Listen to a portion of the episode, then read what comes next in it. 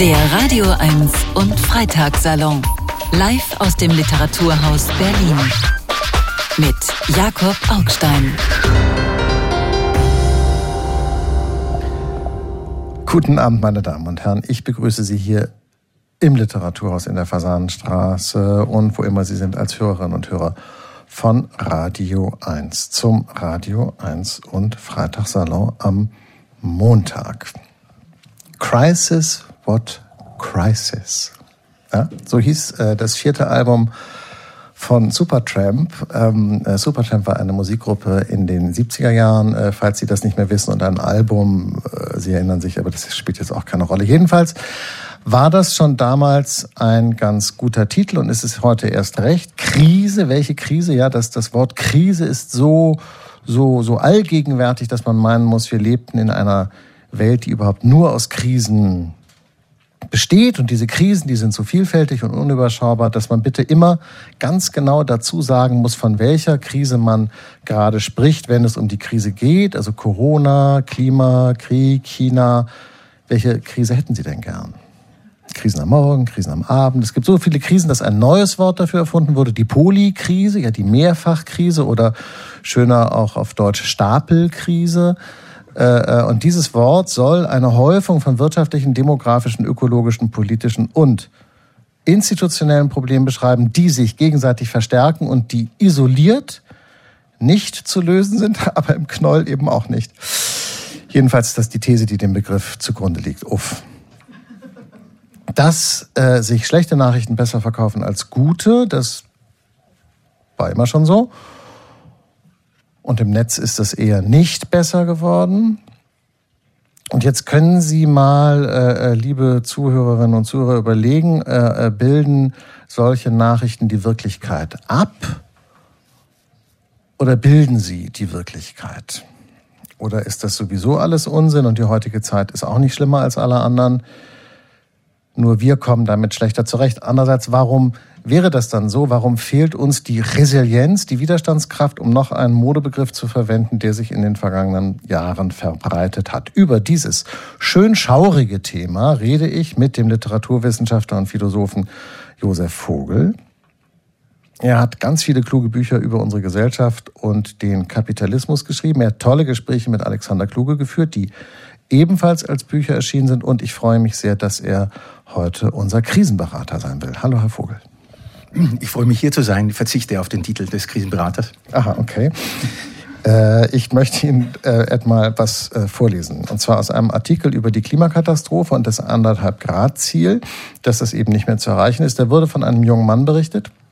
Der heißt Neven Hauswirt, ist 19 Jahre alt war von Anfang an bei Fridays for Future in Koblenz dabei. Und ich lese mal vor. Also aus diesem Artikel. Nevenhauswirt fühlt sich durch die schlechten Nachrichten im Dauerstress. Ununterbrochen neue Meldungen über die multiplen Krisen via Social Media ausgesetzt zu sein, sei eine große mentale Belastung für Jugendliche und junge Erwachsene weltweit. Hauswirt hat dieses Jahr Abitur gemacht die Vorbereitungen teils noch im Corona-Lockdown. Zitat, wenn man fragt, worum es geht, würde ich sagen, wir wollen einfach in einer Gesellschaft leben, in der nicht ständig eine Krise auf die andere folgt und in der Regierungen alles tun, um das Ausmaß der Klimakatastrophe einzuschränken, so gut es geht. Als ich das gelesen habe, habe ich gedacht, der arme Junge, was haben wir dem angetan? Äh, äh, äh, mit dem Klimawandel, das haben wir nicht hingekriegt. Aber wenn uns eine Sache wirklich gelungen ist, dann ist es unsere Jugend eine scheiß Angst einzujagen? Vielleicht äh, drei Dinge dazu. Ähm, und das sind nicht äh, drei gute Dinge. Das erste ist, ähm, glaube ich, ähm, dass ähm, äh, es sehr viele Leute gibt, ähm, äh, denen diese Krisen oder sogenannten Krisen ziemlich egal sind. Also es gibt Leute, die äh, gerne Auto fahren und wissen, das ist eigentlich scheißegal in einer gewissen Weise. Äh, also das heißt, äh, Krisen brauchen immer Adressaten. Äh, man muss gemeint sein von dem, was man Krise nennt. Und ich glaube, dass sich nicht alle gleichermaßen von dem was man so nennen könnte, gemeint fühlen. Zweitens könnte man ja versuchen, irgendwie äh, Personal und Erdteile zu wechseln und äh, dann würde man wahrscheinlich, wenn man jemanden in Bangladesch interviewt, ein völlig anderes Bild äh, von dem, was Krise genannt wird, bekommen. Und drittens, und das ist vielleicht die wichtigste Bemerkung dazu, man darf nicht vergessen, dass Krisen immer schon, seit es diesen Begriff gibt, also seit der Antike, Beobachterphänomene sind. Das heißt also, ob es natürliche Phänomene sind, ob es Krankheiten sind, ob es Naturkatastrophen sind, äh, ob es andere Dynamiken, Wirtschaftsdynamiken sind, äh, ohne erstens Beobachter, ohne ein Reden darüber, zweitens und ohne ein Publikum, äh, das womöglich auch diese Beobachtungen und diese Reden teilt, gibt es keine Krise. Sollen wir ähm, einfach aufhören, darüber zu reden? Also ich meine, nicht wir jetzt heute Abend, das wäre schade, weil wir haben ja gerade erst angefangen, aber grundsätzlich. Nein, nein, aber lassen Sie uns ähm, vielleicht... Äh, ich meine, was ist denn mit Herrn Hauswirt äh, schiefgelaufen? Er ist ein junger Mann und, und, und hat das Gefühl, eine Krise jagt die andere. Was, ähm, was würden Sie ihm denn raten, wenn das jetzt Ihr Sohn wäre? Ähm, wir beide sind in dem Alter, dass wir solche, also wenn ich das sage, also mal angenommen, stellen Sie sich vor, es wäre jetzt Ihr Sohn und der sagt, Papa, eine Krise folgt auf die andere, was soll ich tun in dieser Welt? Also die Vorstellung Schnuff. eines Sohns ähm, ist ähm, äh, relativ unheimlich. Mal lassen Sie mich das vielleicht ähm, anders formulieren. Ich stelle mir vor, Sie, ja? ich stelle mir vor, es ist ein Student. Ah, okay. ähm, dann würde ich äh, den Studenten zunächst mal darauf hinweisen, äh, dass äh, so etwas wie Angst ähm, nicht ein Gefühl ist, sondern ähm, zunächst mal die Beschreibung eines Zustands.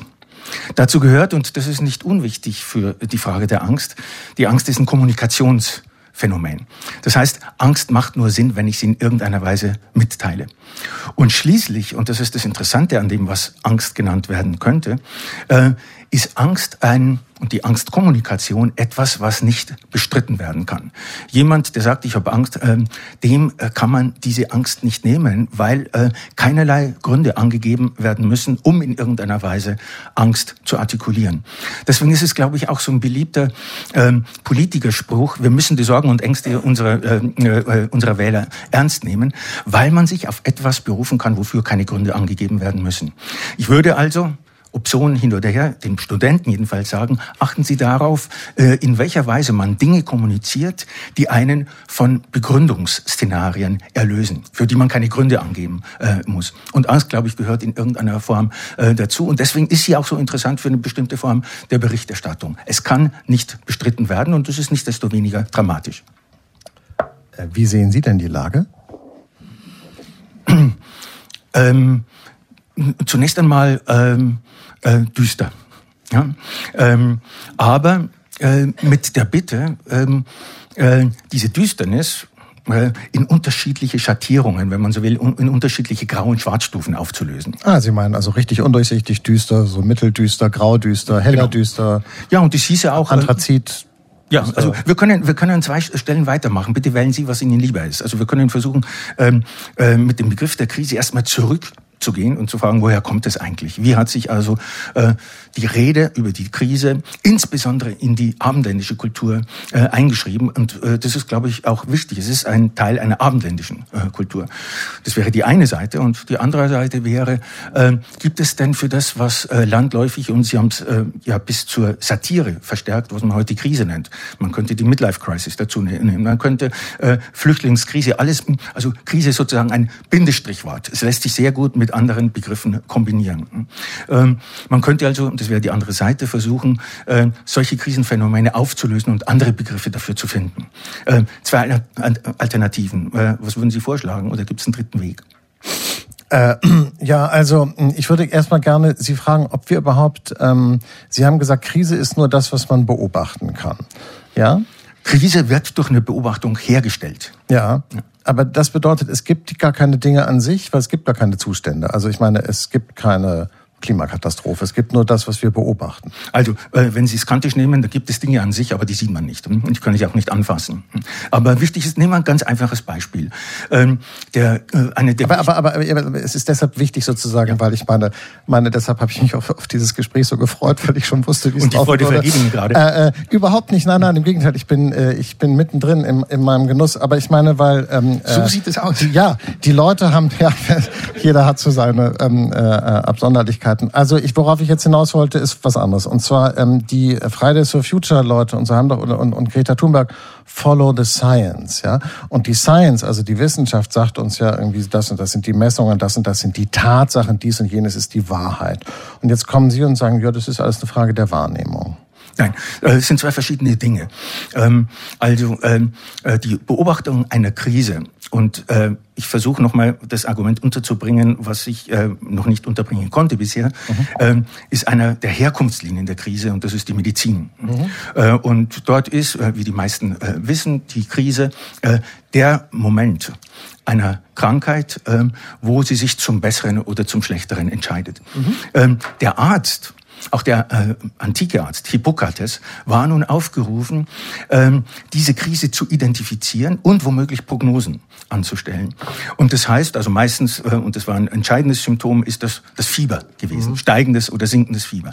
Aber wichtig dafür, und das ist wichtig auch für die Identifikation dessen, was damals Krise genannt wurde, ist das Lesen von Symptomen. Das heißt, es gibt keine verbürgte Realität. Wenn der Kranke tot ist, hm, dann ist die Krise vorbei. Solange die Krise andauert, äh, gibt es ein gewisses Zeitfenster. Die Zeit wird knapp, ähm, äh, die Zeit wird dringlich, es muss gehandelt werden oder ich gehe. Äh, und in diesen intensiven Zeiten zählt eine Lektüre von Zeichen, die man Zeichen- oder Symptomlektüre nennen müsste. Also Indizien äh, werden interpretiert. Und das meine ich damit, dass äh, äh, ohne Beobachter und ohne Interpretationen äh, letztlich die Krise nicht wirklich existiert. Das bedeutet jetzt, Sie haben äh, auf, ähm, ähm, auf äh, Klimaphänomene hingewiesen, äh, dass man ähm, Club of Rome, äh, seit den 70er Jahren Symptome sammelt für Klimaveränderungen, Temperatursteigerungen, äh, äh, Wetterungewissheiten, Naturkatastrophen, die sich häufen und so weiter. Das sind Symptome. Nun kann man, glaube ich, und das ist für die Rolle der Wissenschaften, glaube glaub ich, wesentlich, nun kann man beobachten, wie sich etwas, das man bisher Krise genannt hat, langsam in eine Katastrophe verwandelt, die manifest ist, die auch nicht mehr zu leugnen ist. Das sind Unwetter wie in Italien, wie in äh, Südostasien, äh, wie zum Teil in Deutschland. Das sind Dürrephänomene und so fort. Das heißt, hier beobachten wir einen Prozess und deswegen sage ich, es gibt unterschiedliche Dunkelgrade, wo eine Krise und die Beobachtung von Symptomen in das Verzeichnis von Sachverhalten übergeht, die katastrophal sind.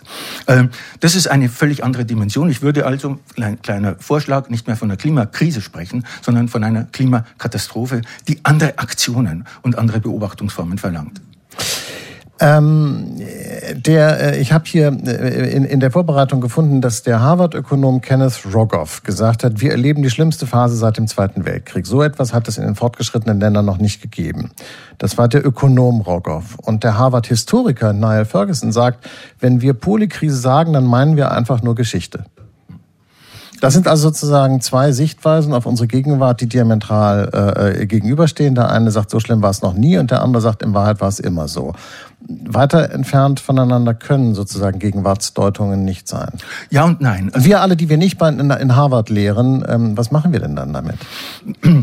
Ähm, äh, wir meiden Harvard äh, weiter und glaube ich mit gutem Grund. Ja. Und ähm, ähm, dazu muss man sagen, dass das äh, äh, Herr Vogel in Princeton lehrt. Ähm. Und dass es eine große Konkurrenz zwischen Harvard und Princeton ja. gibt. Ja.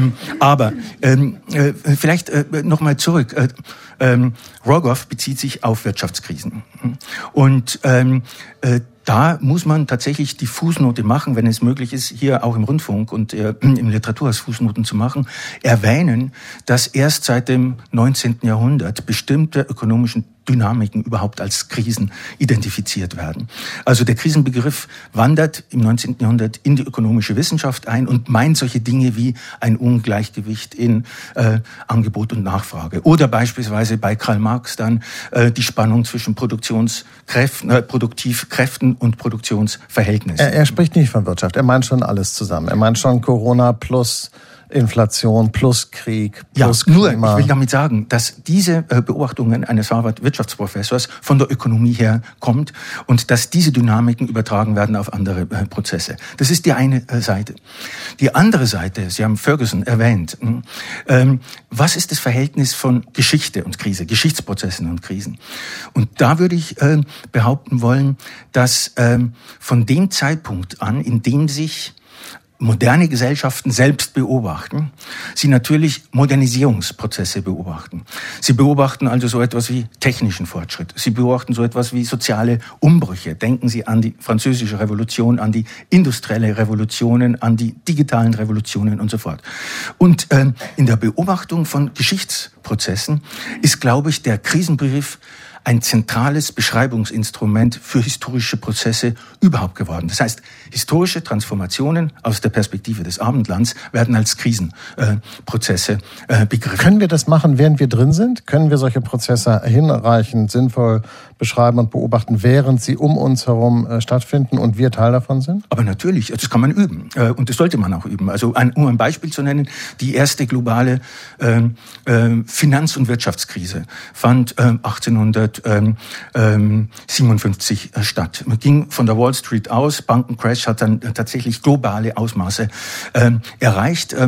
Und äh, als das passierte, hat sich Karl Marx hingesetzt, der übrigens nebenbei in der New Yorker Zeitschrift, Zeitung auch publizierte, hat sich hingesetzt und hat, das ist eine einmalige Gelegenheit. Er schrieb sogar, es ist beautiful, es ist wunderbar und hat, da es damals noch keine ökonomische Statistik gab, äh, jeden Zeitungsausschnitt Tag für Tag, was hier nun geschah, äh, ausgeschnitten, aufgeklebt und äh, gewissermaßen eine Art Tagebuch der Krise geführt. Ähm, das heißt also, ähm, um es anders zu formulieren, ich würde das als einen sehr wichtigen Zeitpunkt begreifen, in der Krisen eine Echtzeitbeobachtung verlangen. Also mhm. Tag für Tag, Stunde für Stunde, was man auf anderen Gebieten jetzt, äh, wenn man die Charts beobachtet, äh, auf der Börse äh, ebenso tut. Also Echtzeitbeobachtung im Verlauf der Krise wird zugleich eine Verlaufskurve sichtbar. Ferguson ist ja eher ein, ein, ein Konservativer, auch wenn er sich selber einen Liberalen nennt. Ähm, und äh, guckt also mit einer gewissen Entspanntheit auf unsere Gegenwart. Ein Linker würde doch immer sagen, morgen geht die Welt unter, wenn wir nicht heute sofort handeln. Nein, nein, nein. Der Linke sagt was anderes. Äh, morgen kommt der Sozialismus. Äh, das magen manche als Weltuntergang begreifen. Nein, ah. aber, aber der, Linke sagt, morgen muss der Sozialismus kommen, deshalb müssen wir ihn jetzt sofort installieren. Während Ferguson sagt, so läuft schon, passt ja, schon. Also äh, da haben Sie völlig schon. recht. Da haben Sie völlig recht. Es gibt eine ziemliche Gelassenheit der Liberalen und auch der sogenannten Neoliberalen angesichts der Krise aus einem ganz einfachen Grund. Es sind mehrere Annahmen, die damit verbunden sind. Erstens eine Annahme, die man, glaube ich, inzwischen inzwischen als den größten Irrtum der Wirtschaftstheorie begreifen könnte, dass so etwas wie ein Wirtschaftssystem und insbesondere ein Finanzsystem äh, dem Gleichgewicht zustrebt. Das heißt also, es gibt Störungen dieses Gleichgewichts, äh, interne und externe, manche verspekulieren sich oder es gibt eine Hungersnot oder es gibt äh, plötzlich steigende Rohstoffpreise und so fort. Irgendwas wird in Unordnung gebracht, aber die Gunst des Systems, die Ratio des Systems führt dazu, dass diese Störungen irgendwie wieder behoben werden und man letztlich auf einen Gleichgewichtszustand und das heißt auf die bestmögliche Verteilung aller Güter zustrebt. Das wäre eine Illusion. Die zweite, und das ist, glaube ich, eine gewisse Last am Krisenbegriff, ich habe schon darauf hingewiesen, dass er letztlich aus Naturprozessen herkommt, unter anderem ne, aus der Medizin, aus Krankheitsphänomenen, also letztlich eine pathologische Kurve zeigt. Und das bedeutet, dass damit einerseits die These verbunden ist, äh, dass es keine wirklichen Verantwortlichen dafür gibt. Mhm. Ähm, äh, dass es also ein quasi Naturprozess ist. Man kann sich zurücklehnen und abwarten, bis es äh, sich in irgendeiner Weise so oder so löst. Und zweitens, dass mit der These einer Krise immer auch die Option und sogar die dringliche Hoffnung verbunden ist, dass es sich zum Besseren wendet. Das meint auch der Begriff der Klimakrise. Solange dieser Begriff kursiert, besteht die Hoffnung, ähm, die verbreitete Hoffnung, dass es sich in irgendeiner Weise äh, zum Besseren wenden könnte. Sie haben in Ihren äh, Beschäftigungen mit dem Kapitalismus nahegelegt, in zwei Büchern jedenfalls, die ich dazu gesehen habe, dass das Finanzkapital die unterschiedlichen Krisen bewusst benutzt hat, um sich auszudehnen und den Einhegungen des Wohlfahrtsstaates zu entweichen. Ja, äh, im einen Buch ist dann so ein Westerwelle-Zitat von 2009. Wir müssen den Problemdruck der Krise nutzen, um die Chancen der Krise zu ergreifen und die strukturellen Umbauten zu erledigen, die ohnehin seit Jahren überfällig sind. Also sozusagen Pig, also Trittbrettfahren auf der Krise, um das zu machen, was man ohnehin will. Also das Gleiche wie Robert Habeck jetzt mit den Heizungen. Also man kann es äh, erstmal neutral formulieren. Und worauf ich hinaus will, ist, dass jeder nutzt die Krise für das, was. Also die Krise ist immer für den gerade, der sozusagen den Hebel in der Hand hat, kann das machen, was er sowieso machen wollte. Ähm, also ich glaube, es ist nicht gleich, äh, was man in welchem Fall dann konkret tut. Ähm, aber zunächst mal, glaube ich, muss man... Warum, ganz kurz? Weil das eine Wertung beinhaltet? Nein, äh, weil... Äh, äh, weil Sie äh, sagen, dass der Finanzkapitalismus böse ist und, und, und, und, und Robert Habecks Heizungsprojekt gut? Äh, nein, lassen Sie mich erstmal neutral beschreiben und mhm. dann können wir, können wir in Sandgemenge eintreten. Dann lege ich auch das Mikrofon beiseite.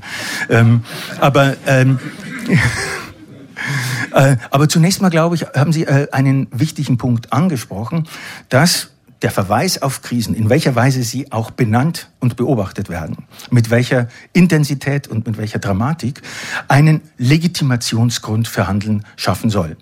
Die andere Option habe ich gerade genannt, nämlich, äh, dass es auch ein Grund sein kann, die Krise sich selbst zu überlassen, es wird schon, werden schon Selbstheilungskräfte eintreten.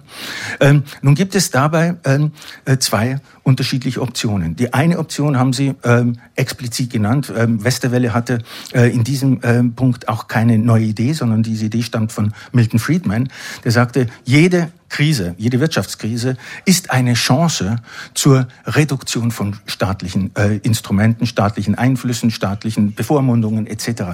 Man muss den Augenblick der Krise ergreifen, um politisch ähm, äh, zu intervenieren. Das ist die eine Seite.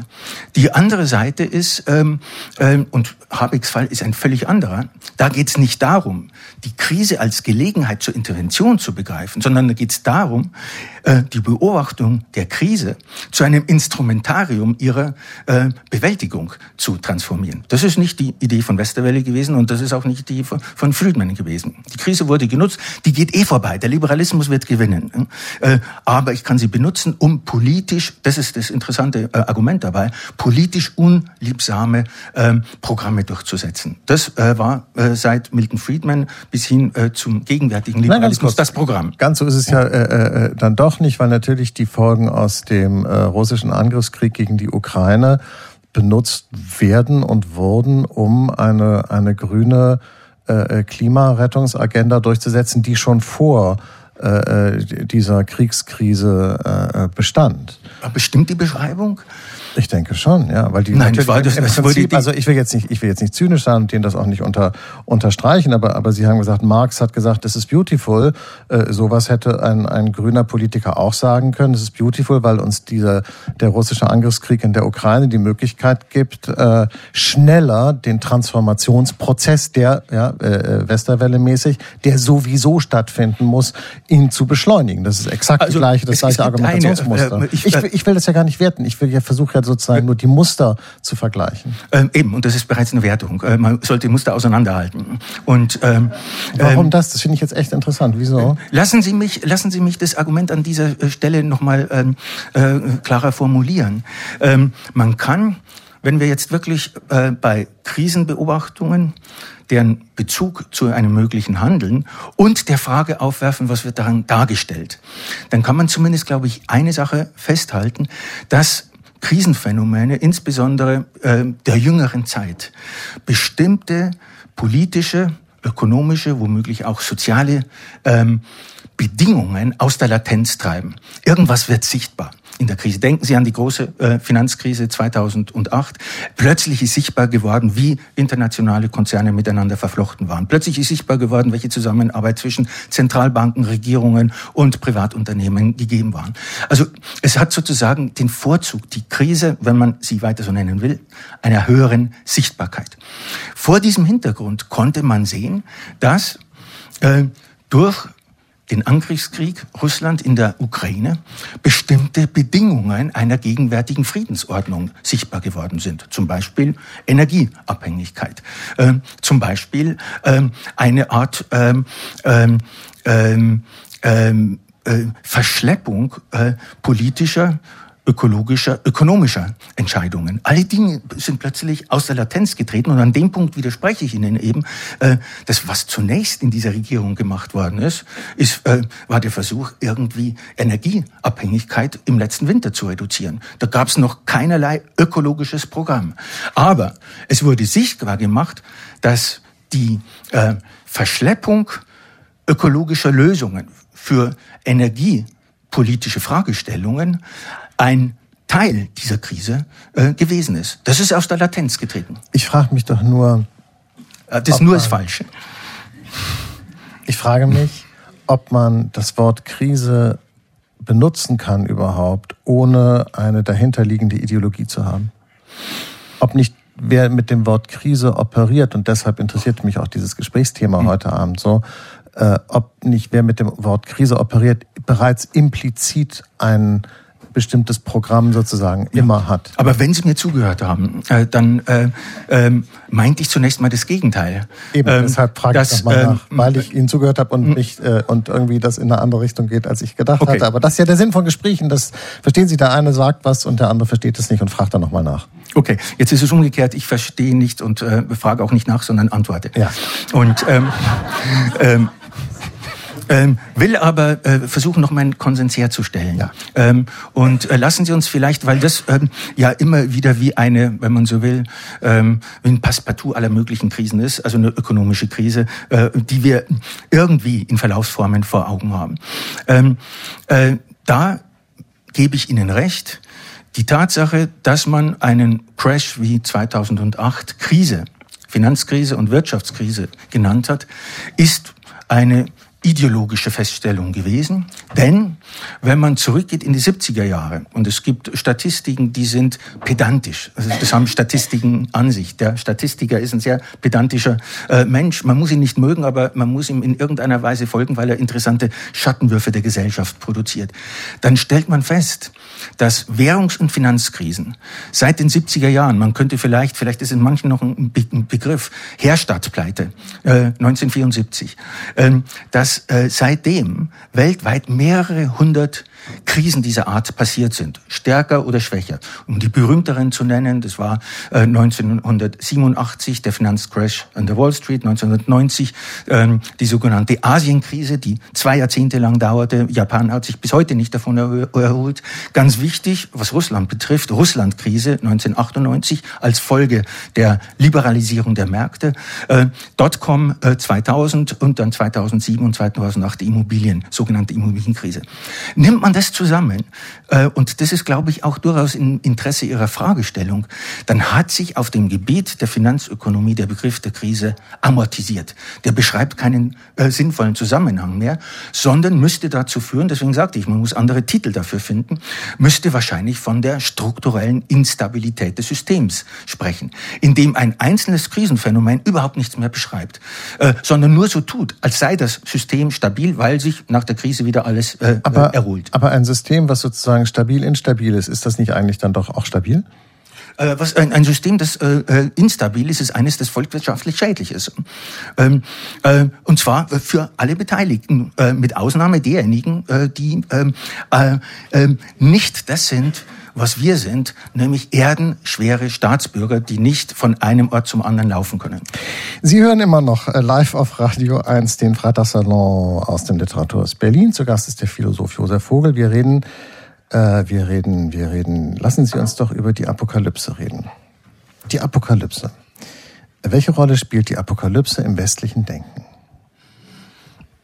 Die Apokalypse ist, glaube ich, eines der wichtigsten äh, Geschichtsmodelle im westlichen Denken. Und äh, äh, dafür ist äh, natürlich ähm, das Christentum zuständig, äh, oder man könnte sagen, äh, ähm, äh, eine äh, jüdisch-christliche Tradition, die vom Alten Testament bis ins Neue reicht und dann schließlich mit dieser spät hinzugefügten Schrift von Johannes von Patmos, äh, die Johannes-Apokalypse. Und ähm, da ist es nicht unwichtig, dass ähm, der Begriff der Krise tatsächlich bereits in diesem Text auftaucht. Äh, ähm, man muss sich das so vorstellen, dass es eigentlich äh, Übersetzungen aus dem Hebräischen ins Griechische sind. Und überall dort, wo das Gottesgericht auftaucht, das taucht bereits im Alten Testament auf, aber das taucht natürlich im Neuen und insbesondere in der äh, Johannesapokalypse auf. Dort, wo das Gottesgericht erwähnt wird, steht im äh, griechischen Text Krisis. Ähm, Krise ist also die Ankündigung eines äh, Gottesgerichts und äh, ähm, das Problem in der Johannesapokalypse bestand darin, äh, dass zwischen der Ankündigung des Gottesgerichts und dem endgültigen Verzug eine kritische Zeit existiert, wo man sich zum Guten oder zum Schlechten wenden könnte. Deswegen werden, werden die Plagen eingeführt, deswegen werden verschiedene Bekehrungsversuche und so weiter genommen. Anders gesagt, ähm, mit die, die, Geschichte spielt sich ab in dieser Zeit dazwischen. In der, dieser Zeit spielt sich äh, äh eine nicht äh, sehr erfreuliche Geschichte äh, ab, einschließlich des tausendjährigen Reichs. Ähm, was ich damit sagen will, das äh, ist, dass äh, mit der apokalyptischen Struktur der Begriff der Krise und ein apokalyptischer Geschichtsverlauf in äh, den historischen Prozess eingewandert sind. Äh, das ist gewissermaßen eine Erbschaft, äh, die man übernommen hat und die zwischenzeitlich mit der Hoffnung verbunden war. Sie erinnern sich an die 90er Jahre, Ende der Geschichte, Fukuyama etc. Da gibt es dann auch keine Geschichte mehr, sondern nur noch Kapitalismus. Aber die Apokalypse äh, also die Offenbarung, ja, das ist ja die, das die Übersetzung des Wortes Offenbarung, Apokalypse, äh, äh, ähm, handelt sozusagen vom Ende der, der Dinge oder, oder so eigentlich von ihrem Umschlag in einen, in einen anderen Zustand. Es ist ja nicht das Ende sozusagen, sondern es ist ja auch gleichzeitig auch der Neuanfang von etwas anderem. Aber das, worauf wir alle gucken, ist das Ende. Äh, genauso wie ähm, äh, die Klimakatastrophe, dass das Ende den Leuten an die an die Wand malt, das ist sozusagen die die die Schrift, äh, das Leben, so wie wir es kennen, auf dem Planeten endet. Äh, Corona war auch eine Bedrohung sozusagen, die die auch etwas endzeitliches hatte, etwas eschatologisches. Ähm, warum funktionieren diese Erzählungen vom Ende so gut bei den Menschen, obwohl ihre Alltagserfahrung eigentlich ja eine andere ist. Denn außer dem eigenen Leben, was tatsächlich endet, die ganzen anderen Sachen, die enden ja alle nicht, sondern entgehen immer weiter. Also eigentlich gibt's, erleben wir alle gar kein Ende, sondern eine permanente Erneuerung. Wir erleben also alle keine äh, linearen äh, geschichtlichen Entwicklungen, sondern zyklische. Das ist genau das Gegenteil von Katastrophe, Apokalypse, Krise, oder? Der Zyklus. Äh, also ich würde sagen, wir erleben weder eine lineare Zeit, die irgendwo teleologisch in ein bestimmtes Ziel mündet, noch eine zyklische Zeit. Das wäre die Antike gewesen, das Werden und Vergehen. Ich glaube, wir leben äh, dummerweise und sind damit auch in irgendeiner Form geschlagen mit offenen Zukunften, mit denen wir in irgendeiner Weise umgehen müssen. Äh, nur leben wir auch mit unterschiedlichen Zeithorizonten. Und lassen Sie mich äh, zwei Thesen wagen, die hoffentlich nicht wirklich verständlich sind, aber äh, äh, zumindest fünf Minuten Sendezeit verzehren. Ähm, äh, die erste These besteht darin, ähm, dass ähm, ähm, es eine Monopolisierung der Krisen aller Art äh, im Kalten Krieg gab durch äh, die atomare Bedrohung. Man konnte sagen, die Krise hatte einen monolithischen Charakter, alles andere ist dagegen zurückgetreten. Ähm, nach dem Ende des Kalten Kriegs wurde sozusagen dieses Krisenmilieu in einer gewissen Weise offen und ähm, konnte von anderen äh, äh, äh, Seitenkrisen, Minikrisen, äh, äh, Nebensachkrisen etc. besetzt werden. Das wäre eine These. Die zweite These äh, ist nicht uninteressant, weil man kann beobachten, ähm, dass in den, seit den 50er Jahren der Krisenbegriff ähm, tatsächlich in die Psychologie, in die Psychopathologie, äh, in die Psychiatrie eingezogen ist. Also auch der Begriff der Midlife Crisis in den 50er Jahren äh, ähm, erfunden worden. Und plötzlich ähm, sind Sätze möglich wie ich krieg die Krise. Hm? Und äh, das wäre die zweite These, dass äh, mit dem Krisenbegriff ein Fistelgang, das ist ein ganz dünner Gang, äh, äh, durch den man kaum durchgeht, hm, durchkommen kann, ein Fistelgang hergestellt werden kann zwischen einer so würde ich das unschön formulieren, einer persönlichen Befindlichkeit einerseits und dem Weltgeschehen andererseits. Das wäre die nicht ganz leicht verständliche, aber abstrakte Formulierung äh, für die Tatsache, dass wir selbst anfällig sind für krisenhafte Interpretationen. Also ich kann man, anders, anders gesagt, ja. ich kann meine Lebenszeit mit der Weltzeit in Verbindung bringen. Das ist das Beispiel des jungen Mannes, äh, den Sie gebracht haben.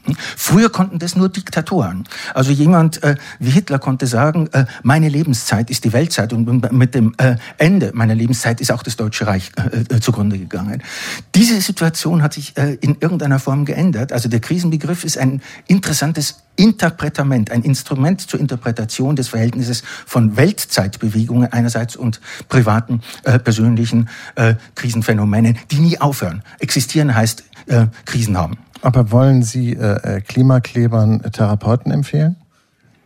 Nein, äh, allerdings würde ich äh, die Sache gern umdrehen, denn wir bewegen uns jetzt immer nur ähm, von der Seite ähm, äh, der Reproduktion von Diskursen, über Diskurse etc. Das heißt also, was jemand erzählt, wird berichtet, das wird auch nochmal berichtet und jetzt auch bei uns nochmal berichtet. Ähm, äh, ich würde umgekehrt hm, danach fragen, ähm, wo kann man Realitätssubstrate festmachen? Aber ganz kurz, ähm, deshalb sind wir beiden aber heute nicht hier, weil wir sind ja extra, deshalb habe ich mich ja auch so auf den Abend gefreut, hier um möglichst nicht über die Realität zu sprechen, sondern sozusagen nur darüber zu sprechen, wie andere Leute über die Realität sprechen und was das mit ihnen anstellt.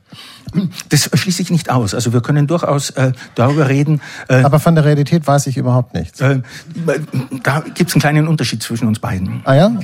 Ernsthaft? Ne, das finde ich interessant. Sie haben tatsächlich ein echtes Verhältnis zur Klimakatastrophe? Nein, ich glaube, dass es äh, sinnvoll ist. Äh, lassen Sie mich. Mal ganz äh, kurz, ich finde das wirklich interessant, ja. weil weil ich zum Beispiel äh, äh, finde die die die Idee ähm, heute äh, politische Entscheidungen zu, also heute Entscheidungen zu treffen, die heutige Generationen in ihren Konsequenzen tragen oder vielleicht auch noch morgige Generationen, deren Auswirkungen aber erst in 1000 oder 5000 Jahren oder so sich äh, äh, äh, zeigen, wie zum Beispiel jetzt bei der Kernkraft mit der Endlagerfrage, finde ich total bizarr auf irgendeine Weise. Also ich will mir nicht anmaßen, es besser zu wissen, aber die Vorstellung, dass wir so weit in die Zukunft planen, also dass wir unsere, unsere Handlungen heute realistisch versuchen in ein Verhältnis zu setzen mit Konsequenzen, die sich erst in einer weit entfernten Zukunft manifestieren, finde ich surrealistisch. Ja, da sind wir vielleicht unterschiedlich erzogen. Also ich bin dazu erzogen worden, äh, ähm, äh, die Abfälle, die ich selbst produziere, in irgendeiner Weise äh, ähm, äh, möglichst äh, äh, äh, mit wen möglichst wenig Unkosten äh, für den Rest der Gesellschaft zu entsorgen. Äh, dafür wurden auch einstmals Toiletten erfunden beispielsweise. Und äh, also ich glaube, es gibt ein Entsorgungsproblem und äh, über das kann man ja durchaus nachdenken. Und ähm, äh, welche Zeithorizonte Sie äh, ziehen wollen, ähm, ist, ähm, glaube ich, eine eminent politische politische Frage, die aber mit der Frage allein noch nicht beantwortet ist. Ich äh, würde gerne auf was anderes hinauskommen, äh, weil, weil Sie sagen, wir reden nicht äh, wirklich über Realitäten, sondern über die Art und Weise, wie Realitäten durch unsere Reden, Erzählungen etc. produziert werden. Ja, äh, ja so war's. So war die Feststellung. Beides.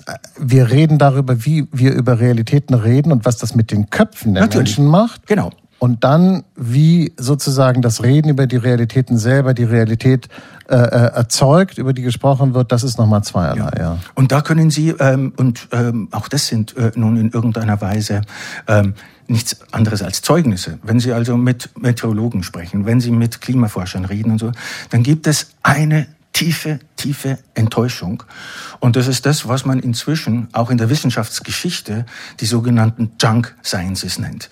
Das sind die Wissenschaften, die von den großen äh, äh, Energieunternehmen aufgeboten wurden, um Expertisen anzustellen, um an bestimmten Dynamiken der Klimaentwicklung. Aber da wollen wir uns doch nicht verfechten. Doch, da, nein, das muss man, das muss man wirklich. Äh, äh, ich glaube, das muss man erwähnen, dass es wissenschaftliche Expertisen gegeben hat, die beauftragt wurden, die von großen E.ON, weiß Gott was, Unternehmen äh, ähm, ähm, fabriziert wurden, nicht um irgendwas zu beweisen, sondern um Zweifel an bestimmten anderen wissenschaftlichen Expertisen äh, hervorzurufen. Dasselbe hatte man beispielsweise auf dem, äh, auf dem Gebiet des Tabakkonsums gemacht. Das nennt sich heute mit gutem Grund Junk Sciences.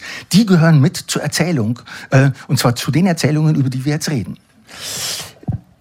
Als ich äh, äh, versucht habe, hier äh, ins Spiel zu bringen, die Gegenüberstellung von linearen und zyklischen Geschichtsbildern, wollte ich äh, auf etwas hinaus, das haben Sie sozusagen äh, äh abgebogen. Ich mache aber noch einen zweiten Versuch, äh, nämlich auf den Fortschrittsgedanken.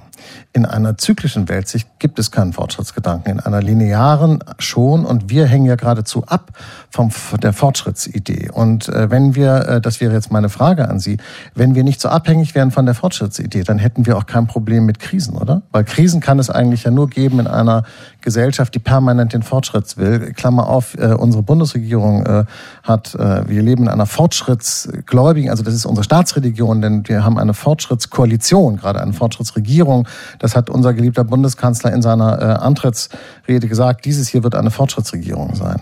Was ich, wo ich mich gewundert habe, wo ich gedacht habe, wow, ich dachte, den Begriff würden wir heute alle ein bisschen skeptischer sehen, denn der beinhaltet ja, dass es heute besser, heute ist es besser als gestern und morgen muss es noch besser sein und so geht es immer weiter. Es muss immer alles viel besser werden.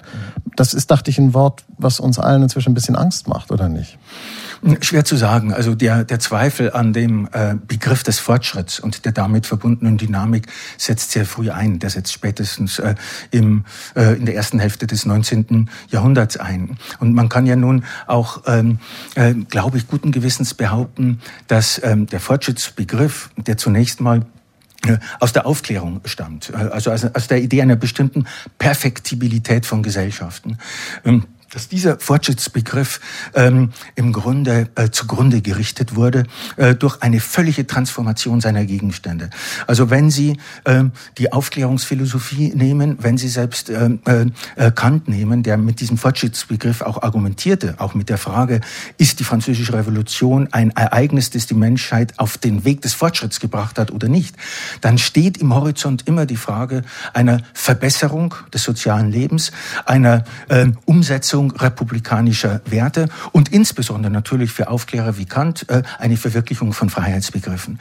Man kann nun beobachten, wie dieser Fortschrittsgedanke äh, im 19. Jahrhundert besetzt wurde durch technologischen Fortschritt. Also der Fortschritt wurde gewissermaßen kastriert, seine in Anführungszeichen humanistische Dimension wurde technologisch oder technokratisch umgewertet und es wurde in einem zweiten Mal, äh, in einer zweiten Wendung umgewendet, umgew umgewertet äh, durch die ähm, Berufung auf das ökonomische Wachstum. Das ist äh, gewissermaßen das Maß des Fortschritts äh, geworden. Ähm, darin kann man, wenn man so will, den Niedergang einer Idee, den Niedergang äh, äh der Perfektibilität äh, erkennen und damit muss man sich in einer gewissen Weise abfinden, dass äh, wir ähm, entscheidende Koordinaten äh, der, der, Erfindung dieses Fortschritts äh, vergessen. Halt, stopp, das wird mir jetzt, das wird mir tatsächlich zu kompliziert. Meine Frage war ja viel einfacher.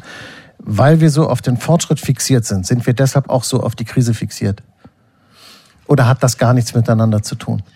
Ähm, also, noch einmal, ähm, die erste Zweifel richtet sich an das Wir. Äh, ich befürchte, dieses Wir ist bereits eine kleine Verfälschung, denn es gibt so und so viele Leute, die darauf nicht fixiert Okay, okay, ja, ja gut. Erstens. Hm. Zweitens, ähm, ähm, ich habe schon darauf hingewiesen, dass ähm, es zwei dezidiert unterschiedliche Verständnisse dieses Krisenphänomens äh, geben kann. Das eine besteht darin, die Krise als Alibi dazu benutzt, zu benutzen, nichts zu tun. Und das andere Extrem besteht darin, die Krise als etwas zu benutzen, was Realitätsverhältnisse aus der Latenz treiben könnte. Man kann genauer hinsehen. Das sind zwei völlig unterschiedliche Verständnisse. Und ähm, beide haben jetzt nichts unbedingt mit dem Fortschrittsbegriff zu tun. Oder habe ich Sie da falsch verstanden? Also wir können auch nochmal äh, noch zurückgehen. Ich versuche das, Ihr Argument nochmal ähm, anders äh, zu verstehen. Ähm, ähm, äh, Ihr Argument, aber korrigieren Sie mich, und jetzt hm, verdrehen wir die Rollen ein klein wenig. Äh, Ihr Argument besteht darin, ähm, dass es ähm, kontinuierliche Entwicklungen im Sinne des Wachstums, des Fortschritts etc. gibt. Und dann gibt es Störungen äh, dieser Dynamik und die werden als Krisenphänomene begriffen. Genau, und, und, und sozusagen immer als Bedrohung eines, eines notwendigen Prozesses, weil wir so von diesem Fortschritt abhängig sind, weil wir sozusagen ohne Fortschritt äh, äh, äh, in Wahrheit unser Leben gar nicht aushalten, ohne Vorstellung von Fortschritt, weil wir sozusagen kein Gleichgewicht äh, äh, ertragen.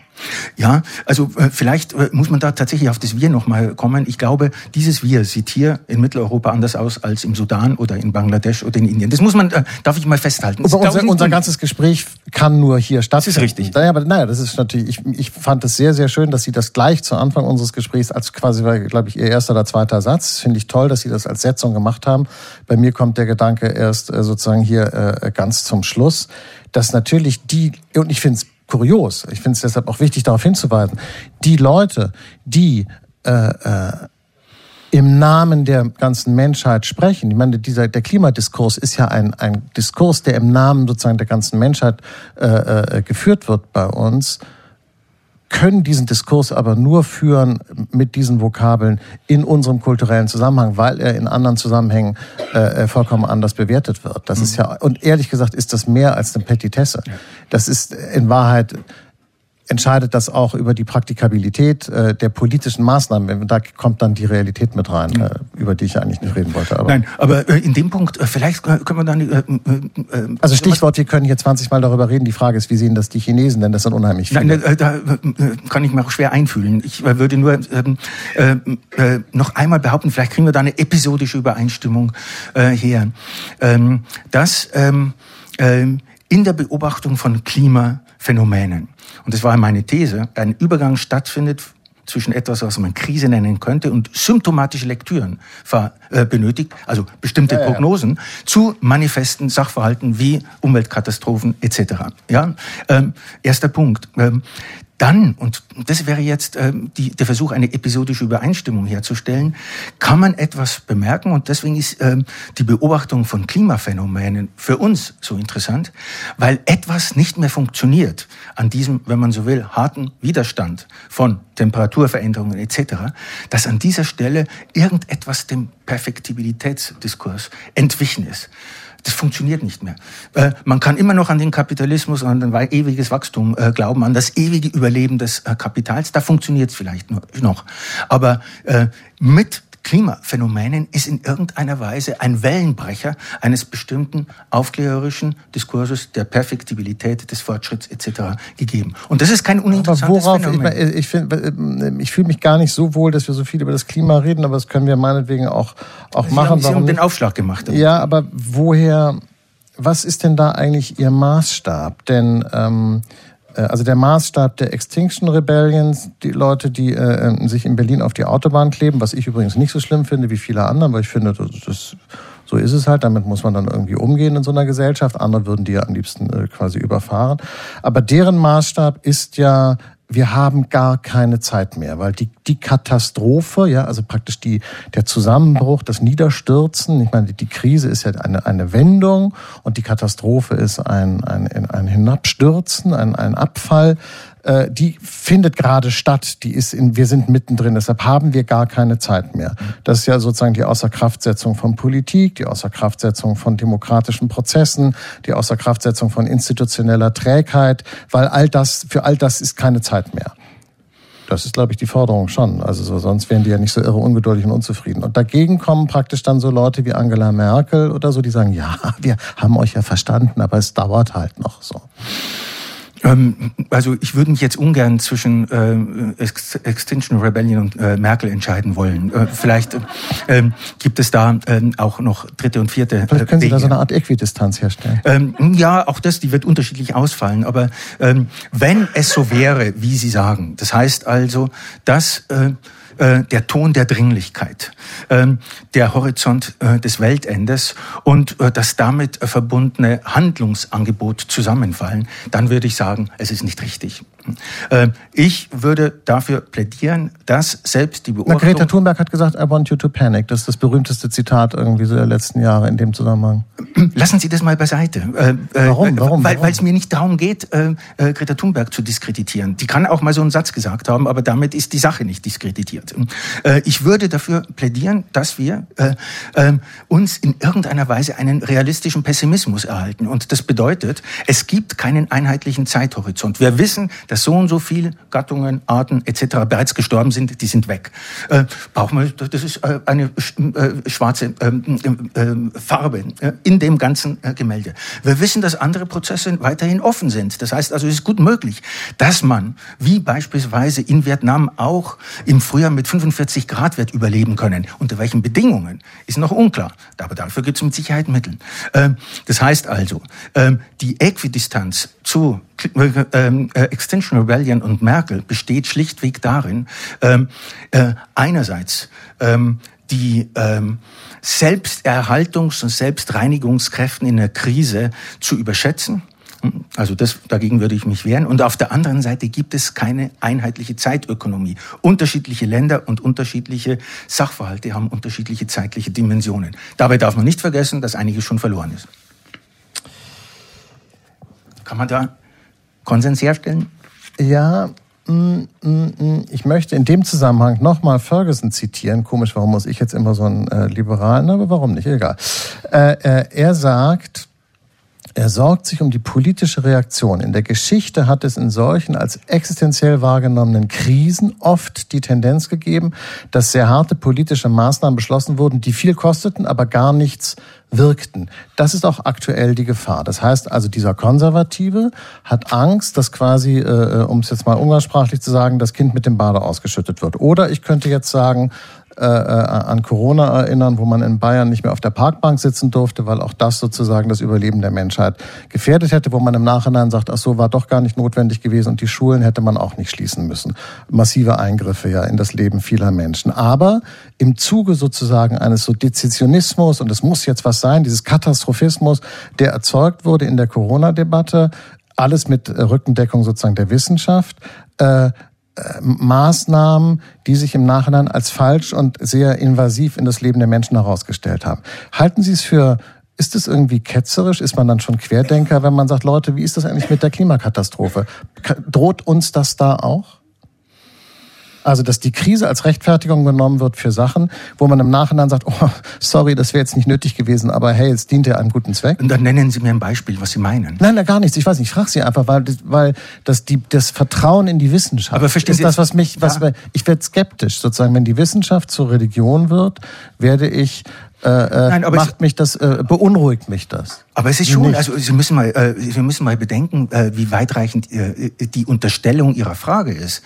Ähm, aber wir haben es gerade hinter uns, war gerade letztes Jahr mit äh, Corona. Nein, aber, wir haben es ja gerade erlebt. wenn Sie, wenn Sie wirklich an, äh, äh, bleiben wir bei dem Phänomen, das Sie äh, genannt haben, auch die, äh, äh, auch das, was Klimaveränderung betrifft. Sie können aber auch das Virus äh, nehmen. Ähm, Sie unterstellen im Grunde, äh, und das ist eine sehr kühne These, dass es so etwas gäbe wie einen bösen Genius. Äh, äh, Descartes nennt es den ähm, Genius malignus. Das heißt, die Materie könnte lügen.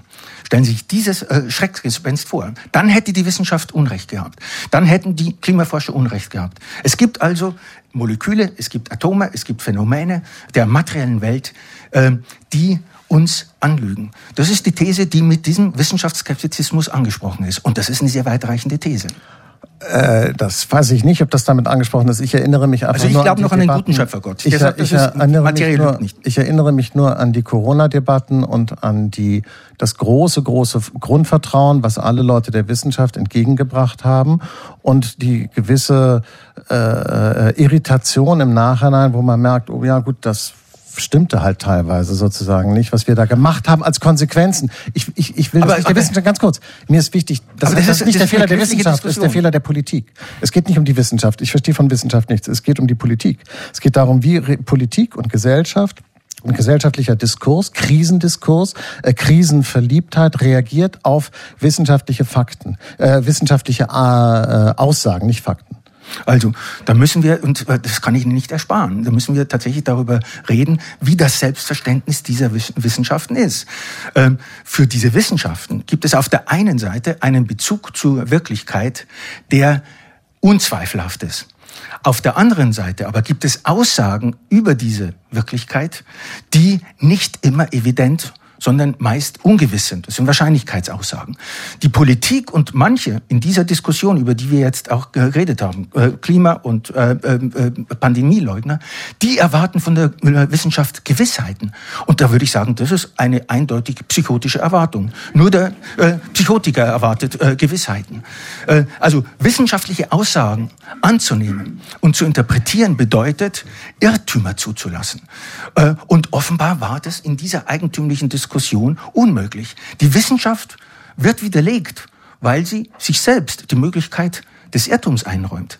Das finde ich, ne, das meinte ich mit dem äh, Genius malignus. Damit unterstellt man, dass die Materie äh, den Wissenschaftler anlügt und der Wissenschaftler dumm genug ist, der lügenden Materie auch zu glauben. Was haben wir denn aus der Corona-Krise gelernt? Äh, äh, äh das, äh, das Ende und die, die Empfindlichkeit sozusagen der Normalität, die wir kennen, oder äh, äh, im Gegenteil ihre Beharrungskraft?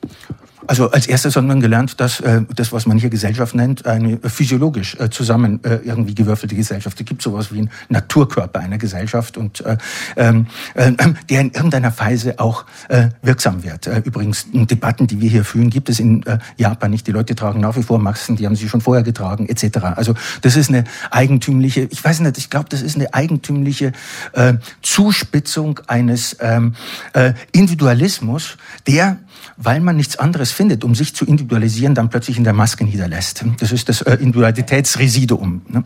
Ähm, meinen, keine Maske zu äh, tragen? Äh, zum Beispiel keine Maske zu sagen. Da erscheint das Ich. Hm? Also das Ich wird stark, äh, wenn es die Maske... Hm? Äh, ich glaube, solche Phänomene spielen also in unseren Kulturen durchaus eine Rolle. Wo gibt es noch Reservate, in denen ich mich guten Gewissens, und zwar auch lautstark und womöglich auch mit etwas Widerstand, äh, Subjektstärke andichten kann? Ja? Äh, ich, trage übrigens, ich trage übrigens, nicht, dass das jetzt irgendwie falsch hängen bleibt, ich trage heute immer im äh, äh, öffentlichen Personennahverkehr immer noch Maske freiwillig und empfehle auch Ihnen das alles. Herr Vogel, wir müssen jetzt leider Schluss machen. Wir können nämlich jetzt hier im Literaturhaus in der Fasanstraße noch weiterreden. Sie, liebe Hörerinnen und Hörer, müssen wir jetzt leider verabschieden. Wenn Sie das bedauern, kommen Sie doch nächstes Mal her. Wir freuen uns sehr über Sie und äh, danke und tschüss erstmal. Radio 1. Nur für Erwachsene.